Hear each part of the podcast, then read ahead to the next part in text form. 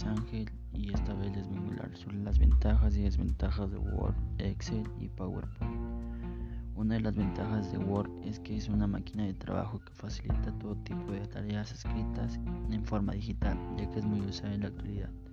Otra de las ventajas de Word es que todas las personas pueden usarla para crear diferentes tipos de documentos, ya sea como folletos, informes, notas de negocios, exámenes u cuestionarios, etc.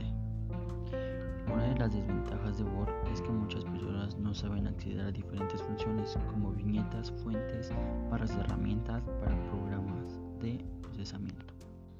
También otra desventaja de Word es que para poder abrir documentos creados dentro de programas de procesamiento de texto debes tener la misma versión, software o que sea compatible. Una ventaja de Excel es que es precisa para datos numéricos. Otra de las ventajas es que puedes utilizar hojas para datos numéricos.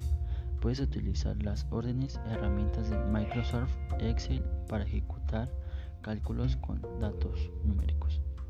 Una de, las, una de las desventajas de Excel solo es compatible para Windows. Otra desventaja de Excel es que muchos archivos ocupan mucho espacio, aunque, sean, aunque se realicen cálculos sencillos. Otra de las desventajas es que todas las personas desean hacer todo con Excel en vez de utilizar o ocupar otros programas educativos. Creen que es mágica.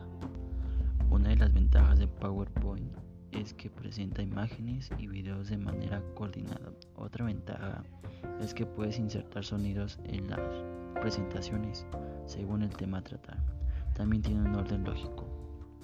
Una desventaja de PowerPoint se puede guardar y enviar fácilmente, pero con el riesgo de que se puede dañar a causa de un virus. Otra desventaja es el abuso de usar demasiados efectos especiales y aburrir al auditorio.